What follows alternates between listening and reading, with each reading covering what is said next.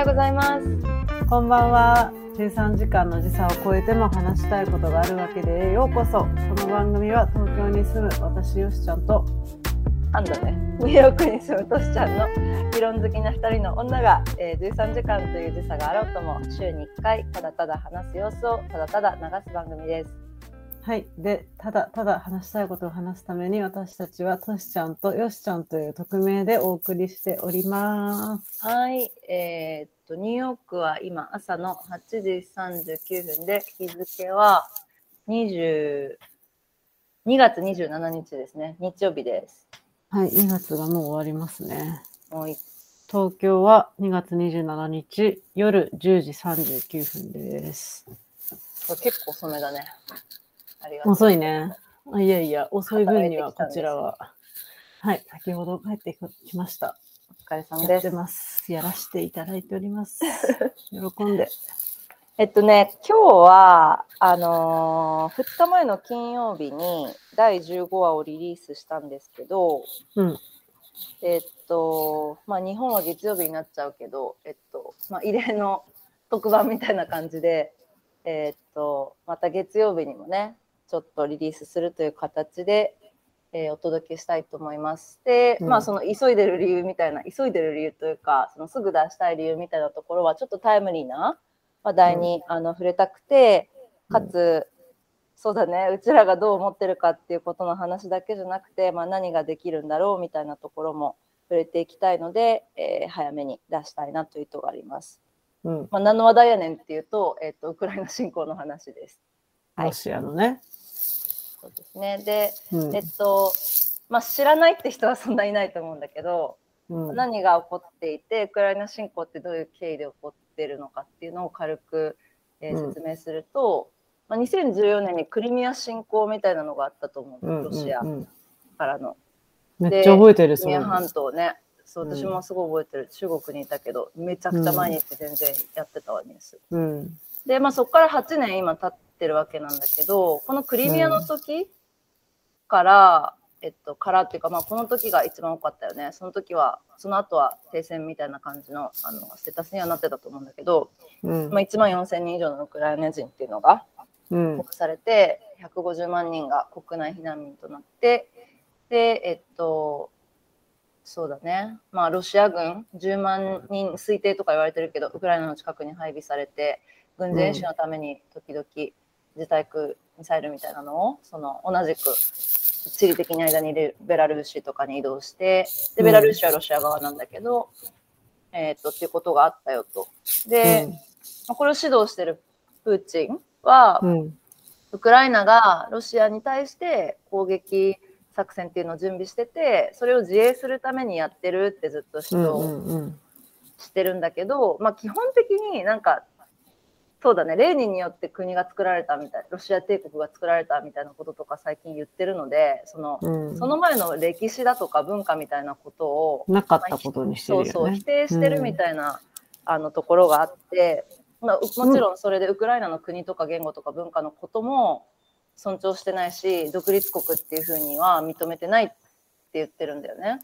うん。なんかもっと前を言うとさ、クリミア侵攻の前に、その、新ロシア派の大統領を辞めさせるためにずっとウクライナでデモというか、まあ、もうデモっていうか、もはや戦争みたいなことがずっとうん2013年からあって、で、もう大統領辞めろみたいな感じで、マジでもう、軍と、えっと、それは新ロシア派のウクライナ軍と一般市民みたいのがずっと戦ってて、で、結局、えっと、その新ロシア派の大統領は辞める羽目になって、もう大衆がすごすぎて。そういうのもあって、ロシアは、ロシア人がいっぱいウクライナ人に殺された、大虐殺されたからその報復だ、みたいなことを言ったりしてるよね。あそれがなんかディフェンスのあれなんだね。そうそうそうそうそう。それだけじゃなくて、まあ長きにわたるそういうのもあるんだろうけど、うんうんそうんまあなんかその歴史の否定っていうのをしてるっていうこととあう。とは、そういう偽物の事実みたいなことを言って、まあその、ウクライナの今のゼレンスキー首相とかのことをうんネオナチだとか、うんあのいろんなこと言ってますと。うんでまあ、こうした中でこう軍事配備みたいなのが過激になっててみんな懸念はしてたんだけど最近もうん。24日になってウクライナに、まあ、実行その侵攻を実行してでキエフとか、あとはまあ東の部分とかっていうところの軍事施設とかを空爆うん。し始めて、えっと、やばいことになってるっていうのが、えー経緯ですね。うん。で、そう、私もツイッターとか、ツイッター開いちゃうよね。ツイッターとか、あとまあニュースメディアもちろんなんか見てるんだけど、ユスタンも日本の報道あんま見てないんだよね。日本国内の報道はあんまり見てないんだけど、その現地で何が起こったのかは結構見てるのと、あと、ウクライナにいる在日、にあ、違う、ウクライ在、ロ在ウクライナ日本人っていうの？なんていうの、うんうん駐在じゃないけど、うん。の人の珍しくツイッターとか見てる。あそうだよね。すごくたくさんいるよね。私は知ってるのはそんな多くなかったけど、うん。ああの、コロナで帰れない人とかね。そうそうそう、そういう人もいるし、もう物理的に空港とか、もうあのガソリンがないから移動できないみたいな人の、うん。その生中継じゃないけど、ライブ的な情報、それもなんか言ってることすべて鵜呑みにしているっていうよりかは、単純にその感情も含め、どういうことが起きているのかっていうのを知りたくて見てるって感じかな。ちなみに、ゼレンスキー大統領の前は、ヤヌコビッチ、ヤヌコビッチ、ちょっと読み方わかんないけど、ビクタ・ヤヌコビッチっていう、その人は親ロシア派。で、その後、えっと、ウクライナ独立派のゼレンスキー、あしかもあの人元コメディアンなんだよね。すごい大衆に愛されて、ウクライナを独立させようって言ってなった大統領なんだよね。うん。なんか、本当にみんなの支持率は高い、そのウクライナ側からしたら。うんただ、ロシアからしたらすごいもう、いらない、消したい存在なんだろうね。プーチンからしたらね。うん。なんか、国民と僕っていうあるきっかけでいきなりある日大統領になるっていう、うん。なんかテレビ番組かなドラマかなやってたんだって。で、ね、見た、それ。それで実際大統領立候補した時に国民と僕っていう政党を作ってまあこそういう名前にしたんだ。うんそうそう。そういや、でもなんか、それが正しいのかどうかとかもわかんないけど、客観的に、その政治的にいいのかどうかもわかんないけど、なんかそのロシア侵攻が始まった時にさ、うん。ゼレンスキー大統領がさ、いや、僕は残るみたいな、うん。その国、国内にね、そのうんウクライナ国民と一緒に残るみたいなことを言ってたじゃん。でもロシアっていうか、まあ、プーチン体制が狙っているのはこの人じゃん、確実に。うんうん。一番殺したい人というか、この人とこの人の家族を。それでも、も残るって、こう自分が前に出て言うっていう決断ってさ、うん。できないよね、普通。だから日本だったら絶対速攻逃げると思なんかタイムライン的にはその自分が一番狙われててその次は自分の家族と官僚、そして市民ですっていうスピーチを国内でした後にう。うん。えっと国民総動員令を出しあの男性ねうん18歳から60はいはい歳まではい。はなんか署名して出るようにみたいなことを国内でゼレンスキーが出して、でその後にえっとアメリカからまあ避難の手助けっていうのが得れる、うん。あのっていう話があったけどそれは断って自分で戦いますっていうあのことを言っていたんだよね。なんかちょっとそこ、まあ、まずここから触れるのもどうなのっていうのあのありつつうん。なんかだいぶすごい二二極化じゃないけど、まあ、2つあるかなって思っててえっとまあゼレンスキーのヒロイズムってまずすごいじゃん、うん今。まあね。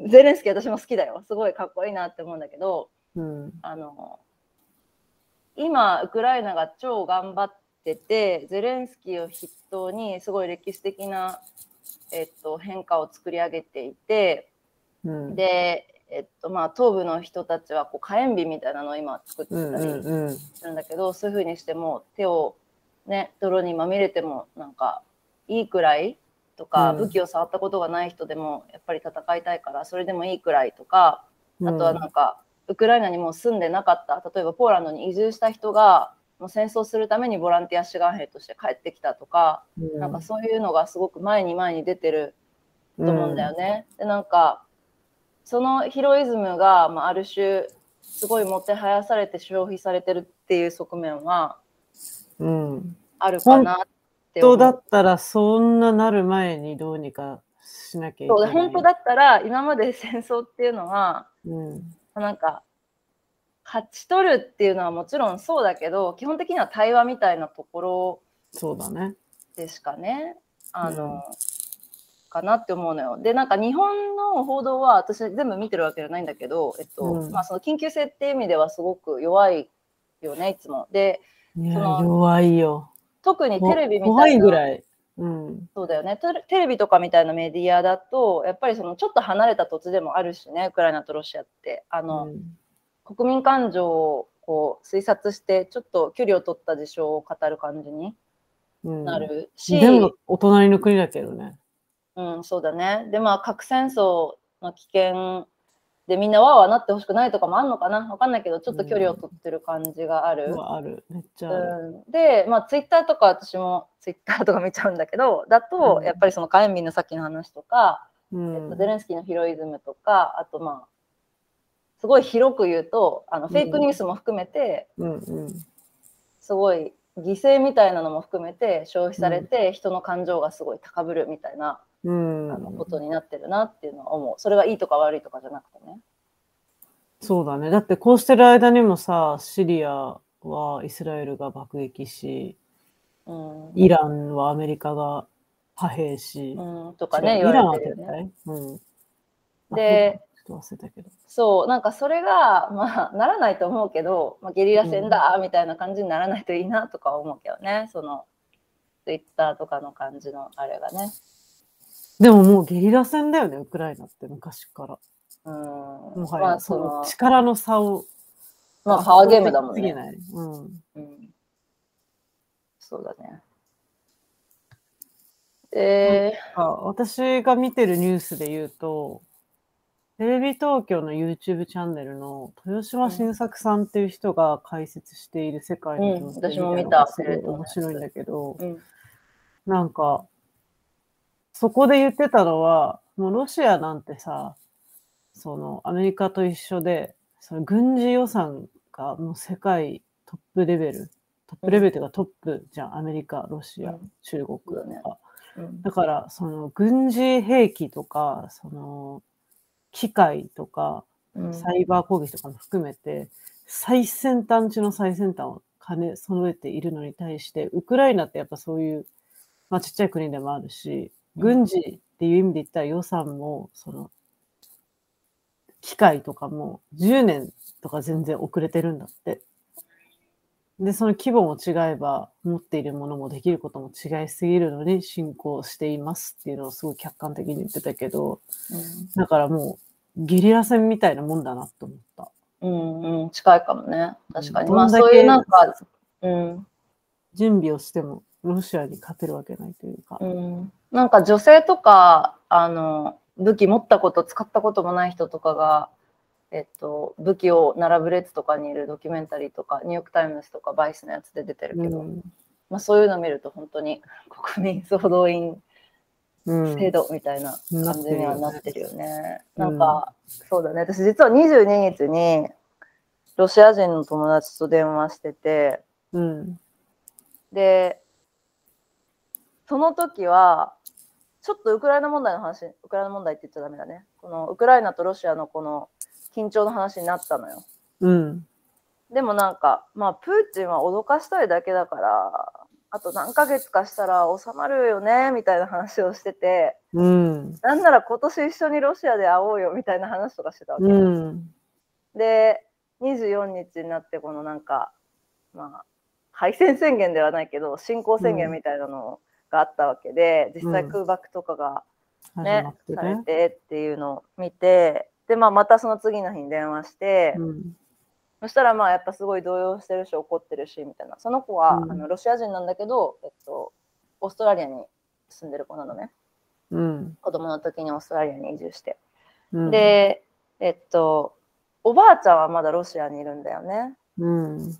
で全部もうプーチンの言うこと信じてて、まあ、ネットとかは見ないからさ、もう80歳とかだと思うんだけどうんうん。でテレビとかしかない情報源、うんあとラジオうんで。なんかプーチンがそのディフェンスのために始めた戦争っていうことも信じちゃってて、うんうん。ですごく辛いけどもうなんかおばあちゃんとおばあちゃんはもうなんか年で病気もしてるし、うん。なんかもうこのまままあ変わることなく怒ってね。そう怒って喧嘩してなんか修復しできない関係性とかにはなりたくないみたいなことを言ってて確かに。そのロシアにいる親もいるんだけど、うん。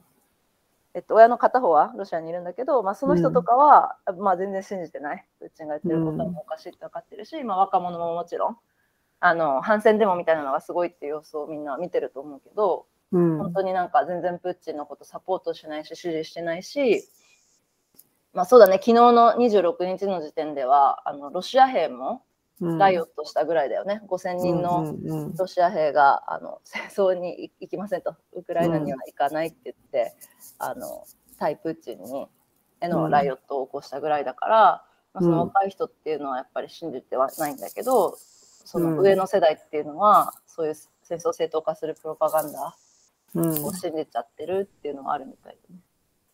それがどれぐらいの、になんか、国民に対してどれぐらいのパーセンテージなのかわかんないけど、うん。ちょっと話ずれるかもしれないけど、私のカルチャーショックの一つで、ロンドンで住んでた仲いい友達で、同じ学部に通ってた子で、うん。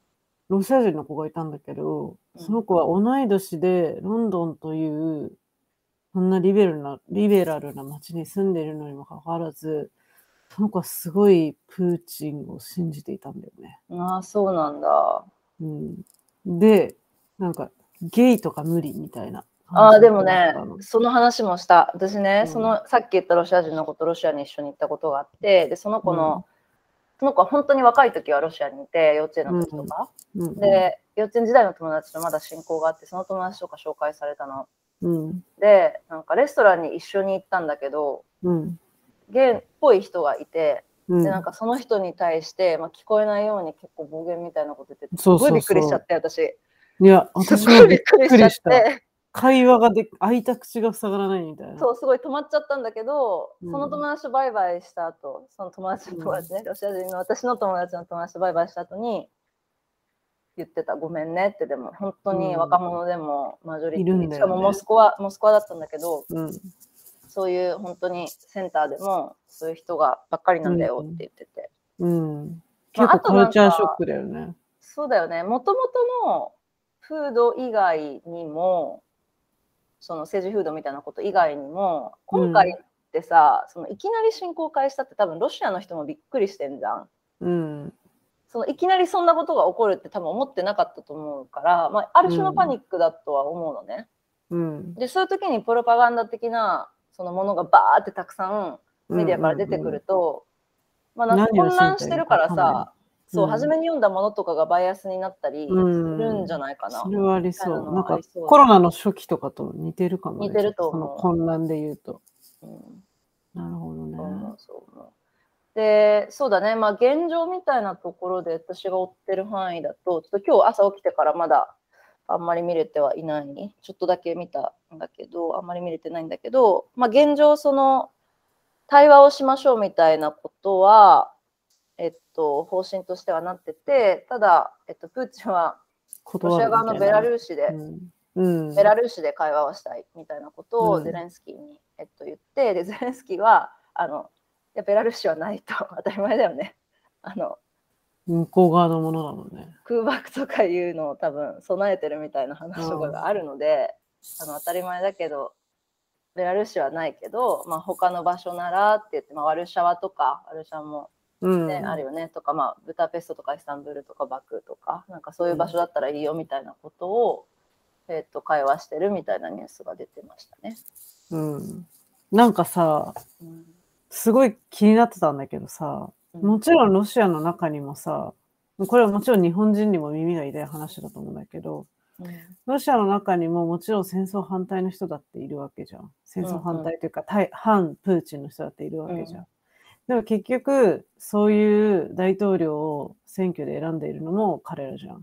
うんでも、まあ、もちろんプーチンが何をしても俺は捕まらないっていう法律を作ってしまったから、もう、プーチン以外になるあと何をしてもないのかも36年まで居続けるっていうね。っていう法律を作ってしまったから、なんか、その国民がどうこうできる範囲なのではないのかもしれないけど、その辺の肌感は国民じゃないからわかんないけど、結局そういう指導者を選んでるのも国民じゃん。選挙で。いやー、それはさ、ひどすぎない？ごめん。なんかいやヒトラー全員じゃないよ選挙で選ばれたけどさ、誰がその選挙で言ってるさ、とか公約とかっていうのを全く守らずにさ、あんな非人道的な戦争をするっていうことを思うっていう話じゃん、そんなの。でもヒトラーとか初めから言ってるじゃん。でもでもヒトラーが選挙選挙で選ばれた時とかと晩年の晩年っていうかその戦争の時とかは全然違うじゃんやっぱり。いや、なんかなんて言うんだろう。別に国民が悪いって言ってることじゃなくて、それって私たちにも言えるよねっていうこと。言えるよねっていうのはどういうこと？日本に対してすごい否定的なとこもあったりするじゃんうん。自分たちは意見がある。例えば夫婦別姓がいつまで経ってもできないとかそういうことね。でもそれを結局今まで許してきてしまったのも自分たちだなっていう責任もあるなっていう話。まあそうだね。選挙行こうよっていうのはすげえ大事だよね。いそうそうそう。そういう話。そうロシア人かそれも悪いじゃんっていう話ではない。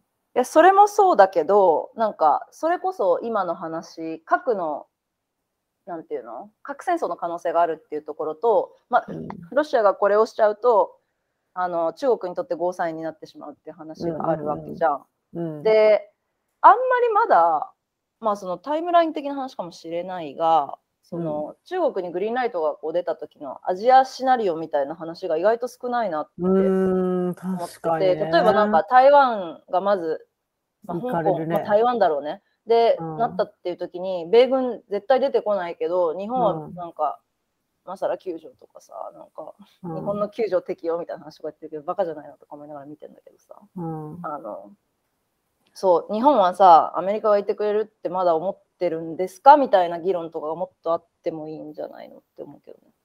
確かに。なんかそのウクライナ国本当民がね。うん。その安保理なんか米国なんか核をさもう放棄しますってウクライナは言ってきたわけじゃんこの数十年。でそれは、アメリカからの保証っていうのを信じてたわけなんだけど、うんそれは日本じゃんみたいな日本だって同じルートにいるね同じ軌。道にいるっていう。鳥肌立ったわ、今。いや、全く一緒だよね。立場一緒だ、尖閣諸島問題も一緒じゃん。これはもう日本だよね。そうだね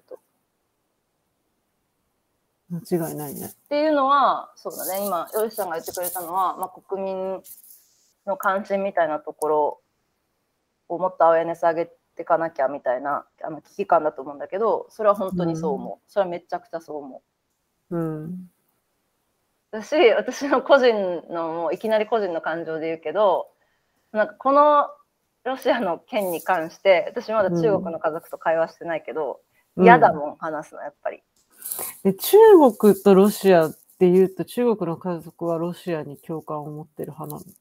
いやいや、そういうことではないけど、えっと、このロシアで、が今やろうとこ、まあ、プーチンがっていう主語にしなきゃダメだね。プーチンが今やろうとしてることを、が許されたら、うん。中国が今度は台湾、香港を侵攻するっていうことについて、まず、いやいやいやいやっていうと。なるほどね。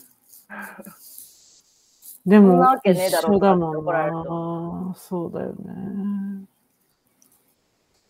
ああ、なんか、で、なんかまあ家族になってくると、こうやってなんか訴えることとか、話すこととか、議題をこう、上げるっていうことが、なんで家族なの苦しいねにそんなことするのみたいなことを、やっぱり言われたりするんで、まあ家族だから話したいって気持ちもあるしね、こっちは。うん、でも家族なんだから波風立てないでっていうのも。同じで違うみたいなシチュエーションだとうんうんうんすごいそういうあの同じっていうのは家族だけど違うっていうのは違う国に住んでて違うう。うん。アップブリンギングあの、うん育ちの経緯とかがあって違うものを見てきてっていうことがあるとすごいうん。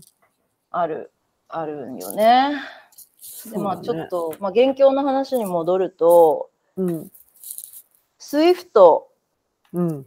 からキックアウトされたよね。ヨーロッパ各国が昨日もう本当1時間ごととかに賛同します、賛同しますっていうのを出して。怖いよね。それも超怖いなって思った。だってさ、 SWIFT なんてさ、うちら、トシちゃんも今アメリカ住んでるしさ、留学とかしたことある人で言うとさ、まあ、海外と仕事してるとかもそうだけど、うん一番大事っていうか、それがなきゃ経済活動できないじゃん。今お金が動かないからね。そう。でもそれってさ、普通に例えば今年の9月からイギリスに留学行きたいみたいなモスクワの女の子がたくさんいたけど、それができなくなっちゃったりとかしてるんだろうなって思っうんて、すごい苦しくそうなってるはずだね。めっちゃ苦しいよね、それってう。んいろんなまあ、そうね人。の未来が断たれてるんだよ。うん、ロシア人マジでかわいそう。かわいそうだよね、本当に。何も悪くない人たちの方が多いというか、当たりまあ、前のように。それは本当だよね。だからプーチンが出してる犠牲しか言えないよね。うん。うん、で、まあ何が言いたいかっていうと、G7 でサインしてないの日本だけだよってことがちょっと言いたかったんだけど。それも怖い話だよね。ね。え？でもさ、日本もサインしたんじゃなかったっけ？日本は個人的な個人アセット制裁するっていうのを出してるよ。プーチンが日本に持ってるアセプーチンとあと他のオルガルヒ、他の政治権力そんなことビップみたいな人たちが、うんまあ、日本にゴルフ場持って、例えばだよ、わかんないけど、日本にゴルフ場とか持ってますみたいなとか、日本にヨット持ってますとか、日本にこういう車持ってますみたいな。でもそれだって結局、プーチンがさ、どの国にどう分散させて、どのぐらい持ってるかっていうのは、誰もわかんないわけじゃん。え、スイスト排除再参加って書いてな日本？いうん。なんでいや、ほんと数時間だけどね、この。うあじゃあ見てなかったかも。うん、そうそう、ロシアを国際金融システム、世界経済が隔離させる。よかった。本当だ、3時間前、うん。岸田さん。そうそうそう。だから本当にこの数時間でさ、起きてることが変わっていくのも、うん、すごいよね。ずっとタイムライン見てるもん、私。なんかある。寝る前とうん。仕事してないとき。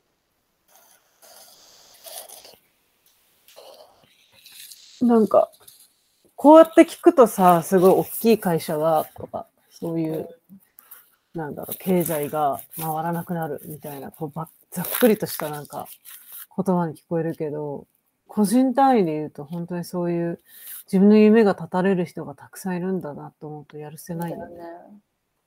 本当にそう思うん。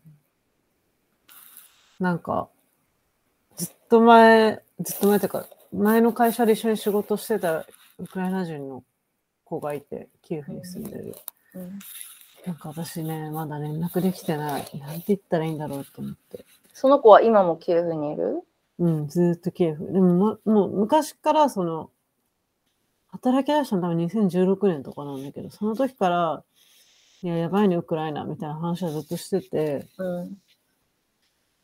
その、なんだろう。ひもちろん、直行便とかもないし、行ったこともなかったし、向こうがイギリスとかに来るのも、ビザが下りないから大変なのよ、ウクライナ。うん、そうだよ荷ね。物送るのもうん全然届かないし、うんとか、なんかそういうディフィカルティで、なんていうの、障壁がたくさんあって、で、さらに追い打ちをかけ、これうん。っていう、今何してんだろう、どこにいるんだろうみたいな気がするけど、なんかまあちょっと最後のできること、最後にこのポッドキャストのね、できることみたいなところで話そうと思ってたんだけど、うん、あの、大学は結構早く動いてるところもある。アメリカはね。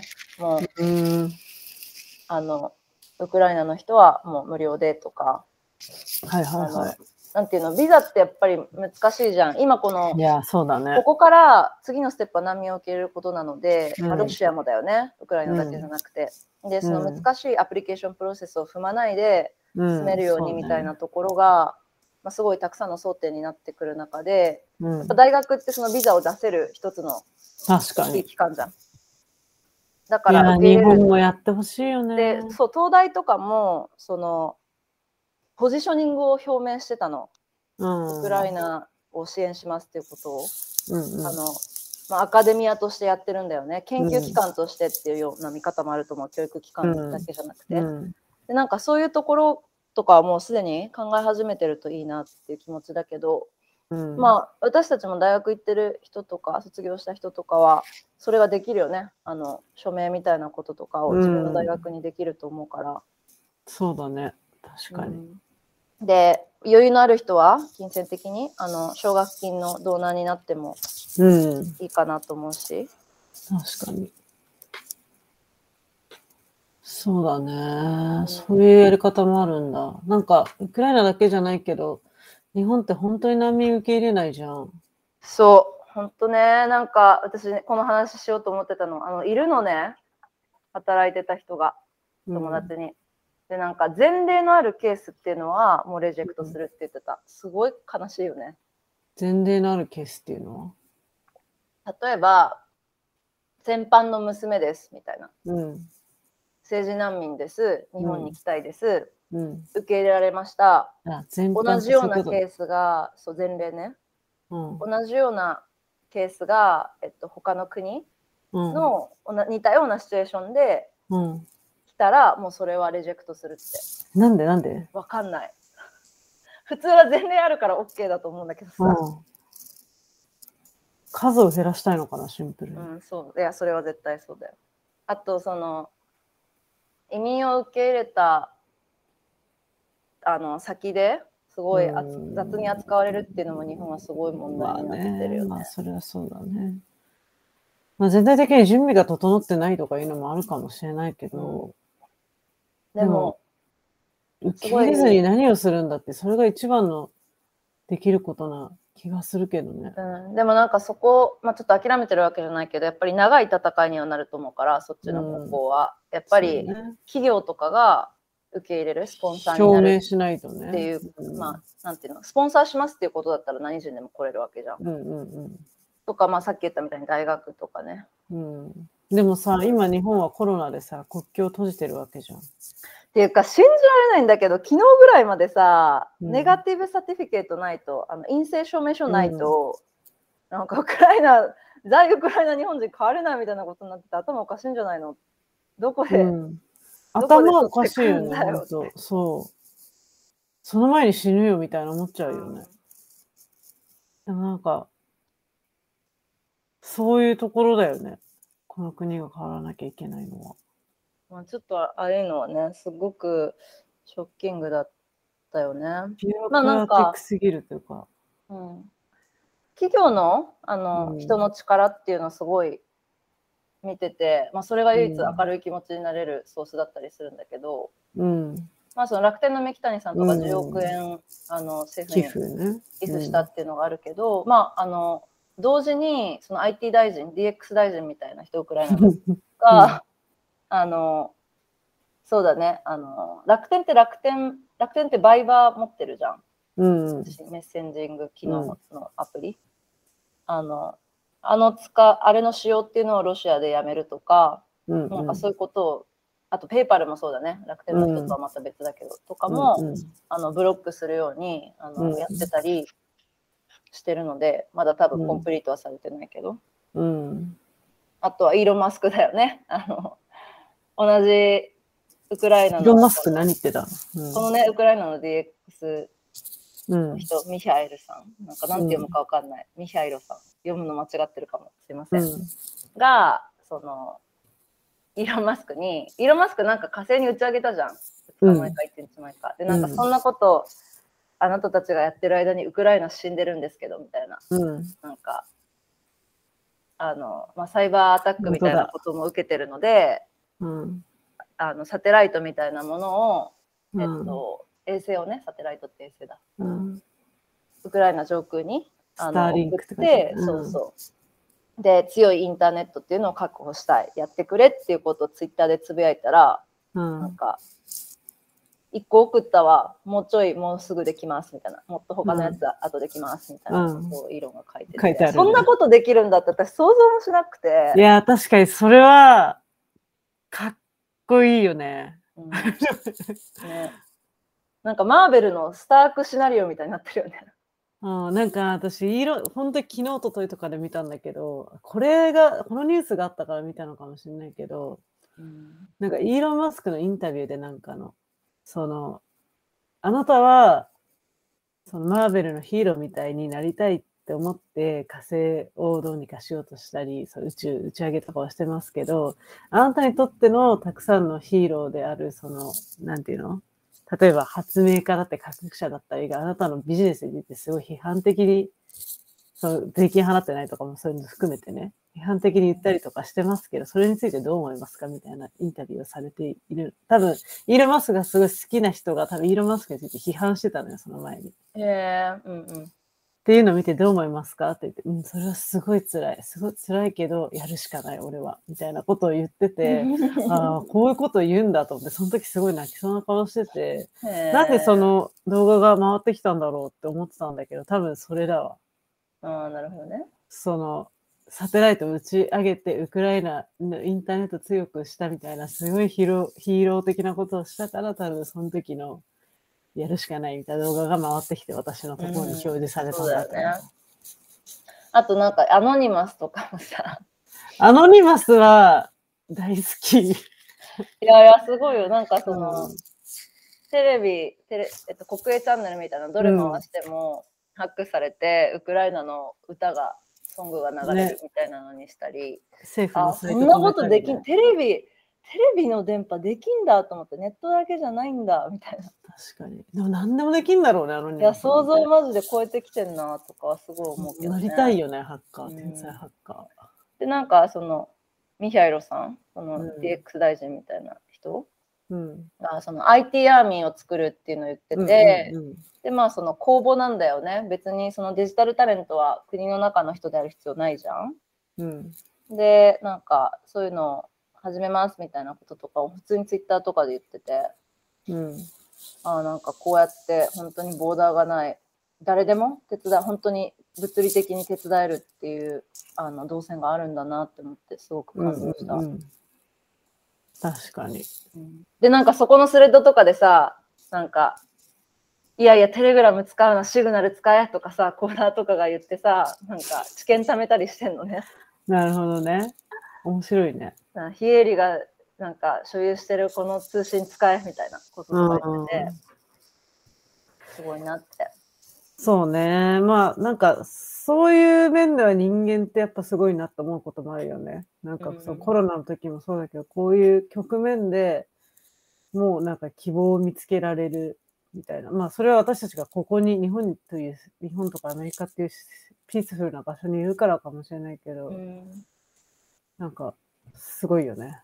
うんでまあなんか企業の話がね先に企業とかそのアノニマスとかそういう団体の話が先に、あの出ちゃったけどうん。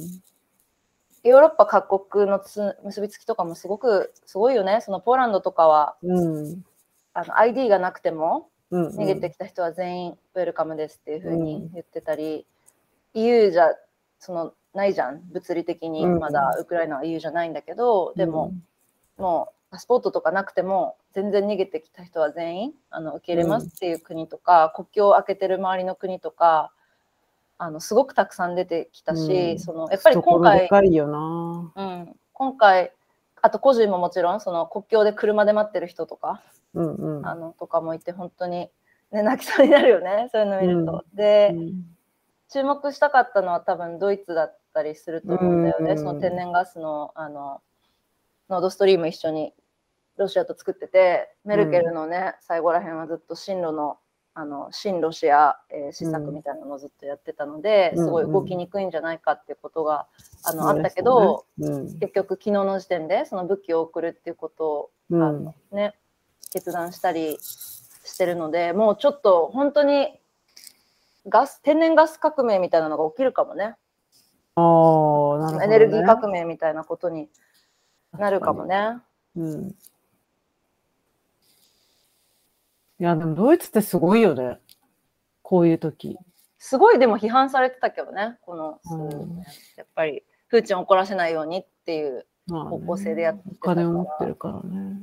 うんでもなんか、まあドイツだけじゃないけど、そうシリアとかがあった時も、すごい難民を受け入れるあ側というか、そうコロナの時えもだよね。イタリアのなんかベッド足りない人おいでみたいな。ねえ英断っていうの？なんかそういうの。うんなんかそういう勇気を持った決断みたいなすごいする国だなって感じ。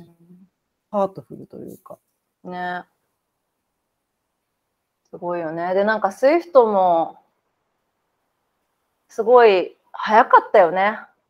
まあもっと早くできただろうみたいな論調を出すんだったらもうどこまででもできるけど、でもこんだけのたよね。たくさんの国だって24時間以内に本当に1時間ごとにさ、うん。ポーランド賛成、フィンランド賛成みたいななんかバーって出てきて、うんすごいよね。すごかったし、なんか動いてるな世界がっていう。思ったし、そうだね。なんかちょっとおもろいって言ったら本当に不謹慎なんだけどさ、タリバンとかさ、北朝鮮が声明出してるのはさ、うん。なんか構ってほしいんだなとかって思いましたよ なるほどね。え、なんだっけ？タリバンロシアやりすぎだよみたいなこと言ってたんだ違う違う、タリバンは本当に構ってほしかっただけだと思う。何も言ってないんだよ。うん。その対話によって解決することを望むみたいなさ、う。うん。その気まずい国連の voting で中国が言った言葉みたいなことを繰り返してただけで、うんだけですと。で、なんか北朝鮮はなんかミサイル的なの撃ったのかな？なんか unidentified だから分かりませうんんみたいななんか今朝来てた。ニュースだったと思うんだけど、うんプラスあのアメリカ批判のあの、うん声明を出してたよね。これうんすべて起こったのはアメリカの安保理のあの保障がないせいで、うんみたいなそういうことをまあロシアが言ってたことと同じだよね基本的に、う。そうんいうこと言ってたね。そうね。あとなんかねあの UN のボーティングあったじゃん？うん。そこでえっとまあロシアはもちろんあの、自分たちが正しいっていうのは分かるんだけど、うん。中国と UAE と、まあ、中国はわかるじゃん。UAE はオイルじゃん。うん。あとインドうん。が、えっと、棄権したと。で、インドなんだと思って、うんなんか私逆だと思ってたの。インドはやっぱり中国と敵対みたいなことが目下の課題かなって思ってたから、うん。なんかそれ後で Google しよう。ごめん、ちゃんと調べてないまま言ってるんだけど。あえ、のボーティングって何のボーティング？なんかね、その議決23、24日、25日だね。うん。に、えっと、UN の、えっとね、安安保理、安保理会議みたいな。うーん。待って送るね。これ、ブルームバーグのやつ送る今。そうそうまあもうイデオロギーが違うからな。まあ確かになんでいいんだよって思うけど。一瞬ね、なんかロシアに媚び売りたいのかなとかすごい気になっちゃう、う。でも、そういうでも動きとかあったよね。その、ロシアとウクライナ、中国と台湾とかなったら、インドと、あ隣なんだっけ？すごい、名前が出てこなくなった、急に。隣の国、パレスチナじゃなくてなんだっけ？ちょっと待って。急にど忘れした。インドとイ、え？イランじゃないよな。え、ずっと戦争ギリギリみたいなとこ、どこだっけ？インドの隣の。なんか図が見えてこない？なんなんていうの？もう次はここかみたいな。ああ、そうだよね。パキスタン、パキスタンああ、はいはいはい。みたいな。もう二つともめちゃめちゃ核持ってんじゃん。うん。ドンパチやるぞみたいな。だからそこでロシアのヘルプが欲しいって選んだってことが賢くなさすぎないって思っちゃってて。えーどうなんだろう。でも何かあるからそうなるんじゃない？だって中ソ対立の、ああ、まあでもそうか。でもパキスタンは中国のヘルプを受けてたんだもんね。だからかな。まあ共産主義の方だよ、ね。だから中ソ対立、でも中ソ対立の時代じゃないじゃん、今は。逆じゃん。中ソ連携だ、うんまあ連携いいやのちょっとうちらが言っても分かんない話だ。うん。いや、でもそういうのがあるんでしょ。その、なんていうの？譲渡というか、すべてを取ることはできないから、ここは渡すから、ここは欲しいみたいなことがあ。るんだろうね、もちろんね。でもすごい気になっちゃうよね。何だからロシアにウクライナあげるし、そのそこに派兵しない代わりにアメリカに、なんか、イラン、ちょうだいね、みたいな。うん。イラン？イラク？ちょっともう私その辺がすごい苦手なんだけど。そういうのがあるんだろうなって思うよ。うんその、でもうちらのさ、あの普段では見えてこないことが見えるよね。このなんかスタンス。いや、そだって逆だと思ったんだもん、私。インう。ドはうん、危険しない？危険というか、まあ、反対もしないし、危はいはいはいはい険もしない賛成だって思ってたから。うーん。ねまあ、あとは、トランプだね。え。いや、トランプはやばい、マジで。プーチン is genius みたいなことしたよね。それ前ね、で、なんか昨日の会見で、うん CPAC で、あの、願えてたよね。プあーチンにそうなんだ関しては、そう、ノーコメントです。で、なんか、どうした？あの、ゼレンスキーを褒めたたえてたね。へえ。まあ、過去に brilliant とかさ、なんか、言 he ってた is the peacemaker とかさ、言ってた言ってた。え、最近も言ってなかった？最近も言った。だから、その、侵攻した日とか、その次の日とかは。すごい、プーチンと話したいみたいな感じだったんだけど、ゼレンスキーのヒロイズムが一夜にして起こったじゃないですか。うん。で、他の国の連携もめちゃくちゃ早かったから、うん。確かに。今、速報、ロシアとウクライナ代表団が会談へ、ウクライナ大統領が発表した。どこでやるの？ベラルーシ国境近くだって。今日近くってどっちなんだろうね、でも。ウクライナとベラルーシの国境付近。でも代表、ロシアの代表団はウクライナにもう代表団送ってるはずだから、ウクライナ側ってことかな。だろうね。えー、なえ何時とか書いてる？20分前だね。あ、えっと、その会議が、会合が行われるのは、何日？うん、何日の何時とか。?27 日。今日だね。日本時間？あ、でも、こっちで27か、今、ごめん。ウクライナのゼレンスキーあじゃあもう数時間後だ27日、ウクライナの代表団がロシア側と会談することを明らかにしました。ロシア、ロシアっていうか、ヨーロッパ側も、そっちの時間帯も27日の午後だから、うんもうすぐ。もう、もうだね。今だね。うん。ロシア大統領、核抑止部隊の高度警戒態勢を命令。抑止部隊のこう、うん、なんかもう、怖いよ。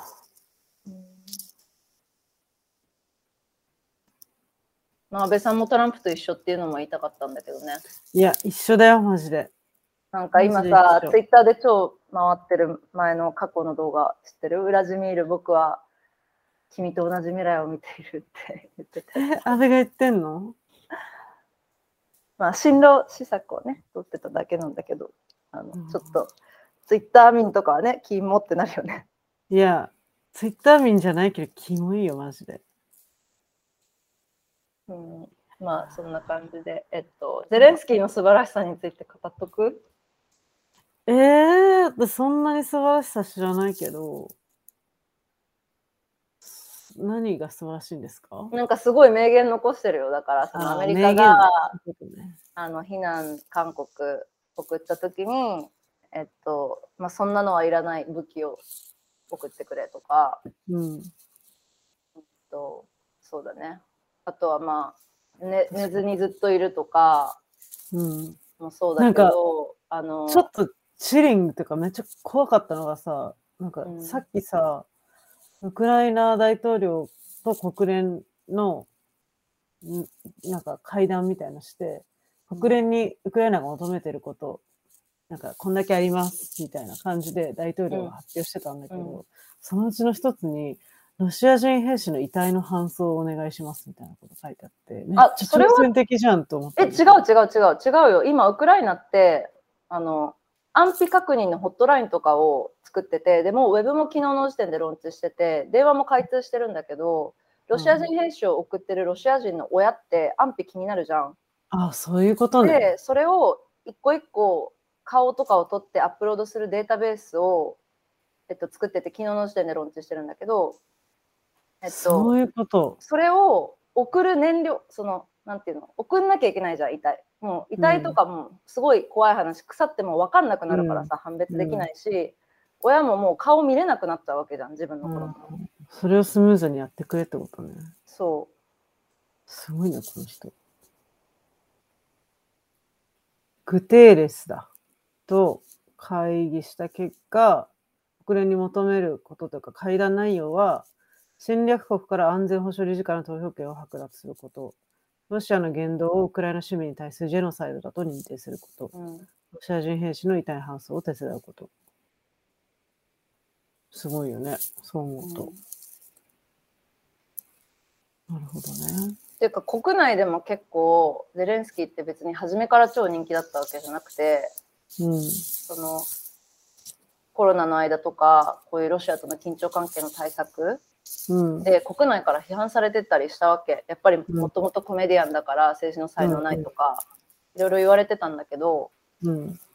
本当にこの緊張関係のまあ今ピークに来てうん。すごいヒーローになってるっていうのは素晴らしいよね。あのでもさうん、気になるのがさ、もう私が知らないから知ってたらっていう感じなんだけど、前の大統領が辞めさせられた理由ってさ、親ロシア派で、うん、で、EU に加盟しようとしてて、加盟する加盟するってずっと言ってて、結局加盟しなくて、うんそのプーチンからの圧力とかもあると思うけど、うん。で、国民の怒りが爆発して、おい、何やってんの？ふざけんなってなって、辞退させられて、今の人になったわけじゃん、大統う領。んうん、でもなんでゼレンスキーになってから EU に加盟しなかったのかな？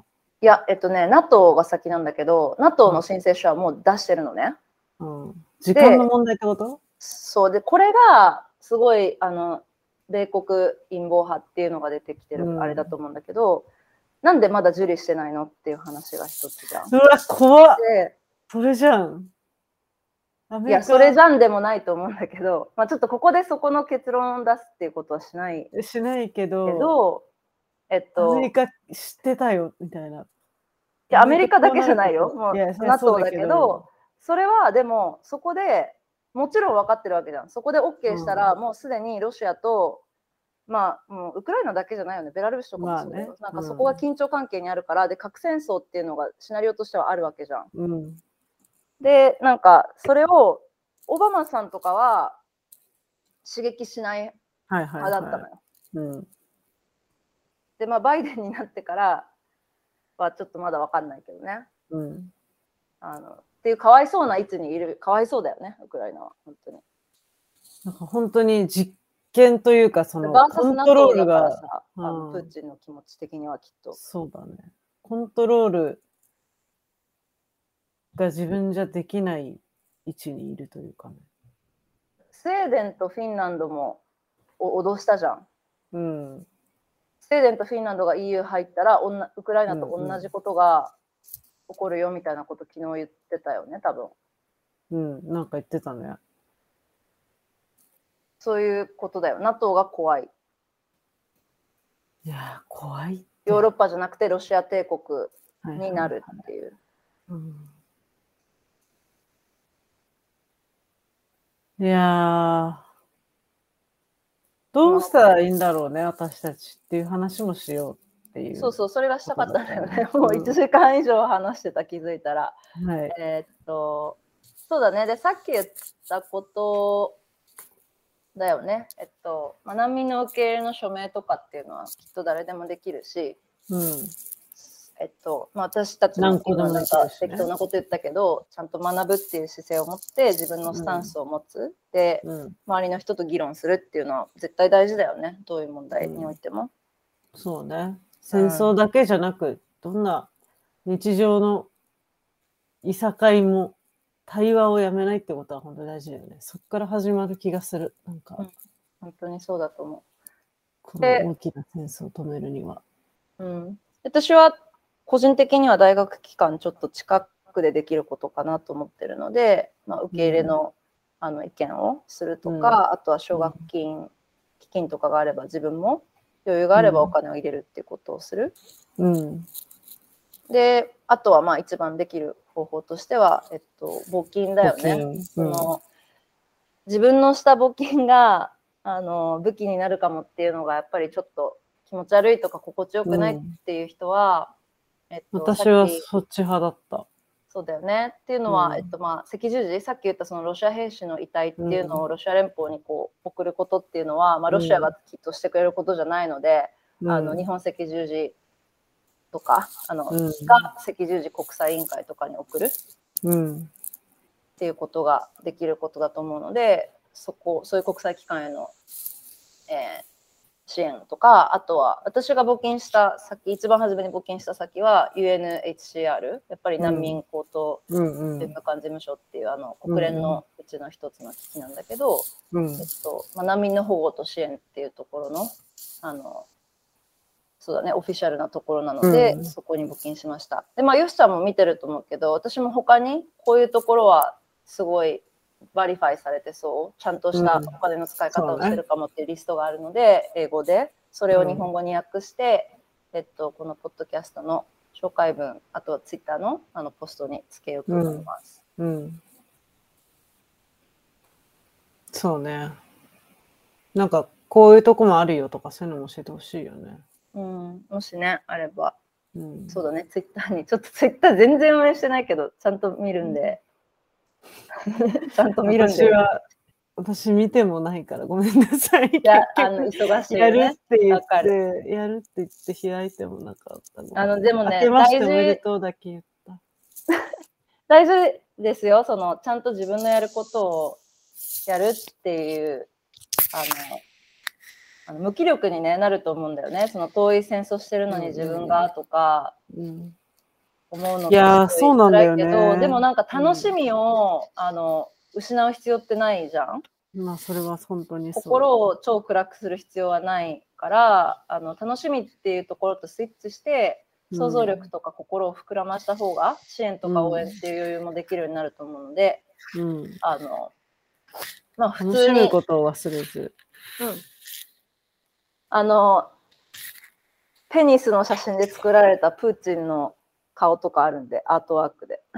それ知らない。みんなそういうすごいことがが？起こるとうん。あのアートが生まれるんで。そういうのも貼っときます、ツイッターに。プッシーライオットとか今何やってんだろう？あなんかねそれ見たなニュースで。なんかやってるよ。ちょっと待って。プッシュライオット見たニュースで。ロシアの覆面をかぶった女の子たちが、なんか反体制、反体制のすごいかっこいい女の子たちなんだけど、今何やってんだろうね。なんかねやってるよ。ちょっと待ってニュース見た昨日。昨日かもわかんないけどツイッターだったと思う。プッシーライオット創設者らウクライナ DAO を立ち上げる。あそうそうそう。あのあれだ。自立組織。そのなんか NFT とかってさ、ああ、なるほどね。えっと、分散型資産じゃん、はいはいはいうん。で今その SWIFT とかがカットオフされるっていうのを懸念する前からみんなクリプトみたいなことを、はいはいはの可能性を話しててツイッター銀行とかに頼らずね。そうそうそうそういうそういう種のあのことをしてたんだ、うん。そういうのはいいよね。うんなんかそういうニューテクノロジーがこういうことに使われるなら。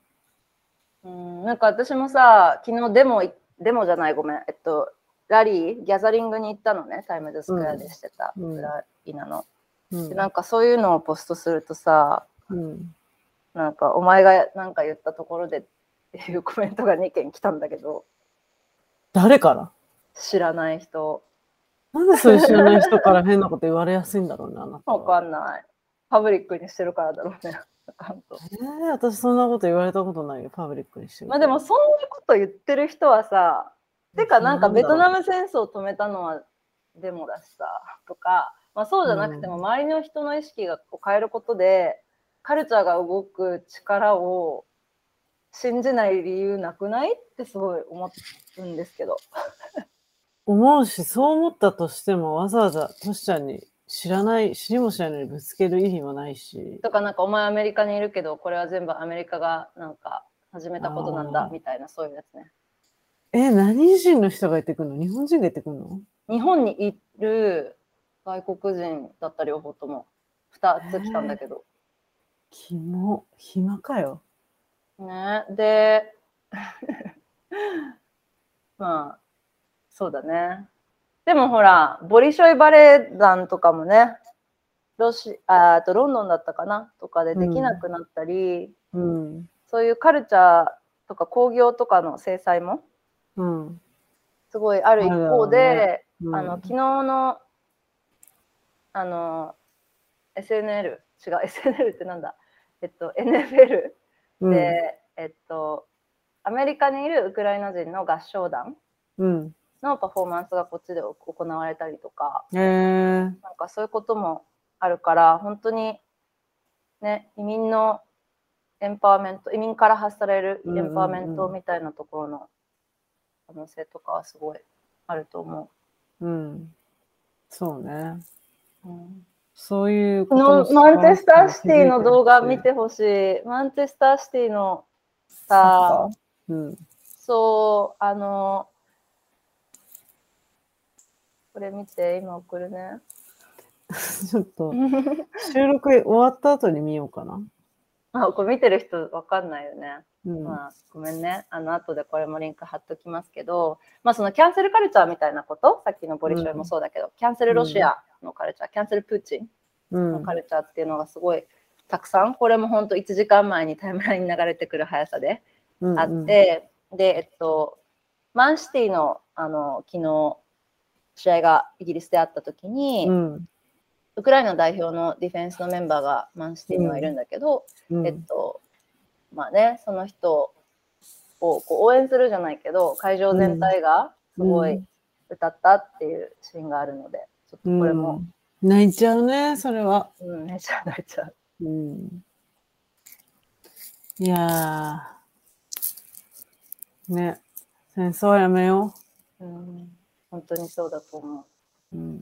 でそれ言うことすごい大事だよね。うん。私はこういう会社で働いてるから発言できないとか、そんなんじゃないんだよね。なんかうん。言わないとね。うん。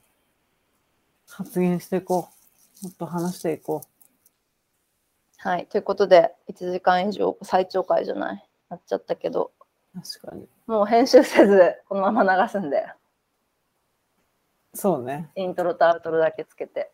はい。い大丈夫？うちら、肝とか言っちゃったよね。言葉的に。安倍？まあ、安倍の話か。全然いいでしょうん、ね、言葉は。まあ、こんな感じで喋ってますっていうことはね。うんう。匿名ですし？匿名ですし、つって。うんはい。そんな感じで、じゃあ、明日も月曜日だよね。はい。もうあと15分で月曜日です、こちら。うん。できることをやって、小さな幸せをかみしめる1週間にしてください。ほんとそれ。うんよく、よく寝て、よく食べ、食べて、よく遊ぼはい。みんなにチェックインしてあげてっていうね。自分の友達とか家族に。う。確かにね。大事だね。大事だと思います。周りから始める。はい。そういうことで、えっと、緊急会でした。来週はお休みにする、金曜日の配信。うん、それでも。うん。なんで、この次は再来週で。はい。はい。来週というか、今週がお休みね。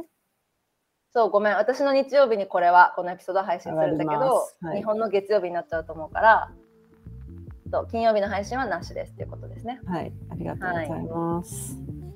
それではまた、バイバイ。お。やすみなさい。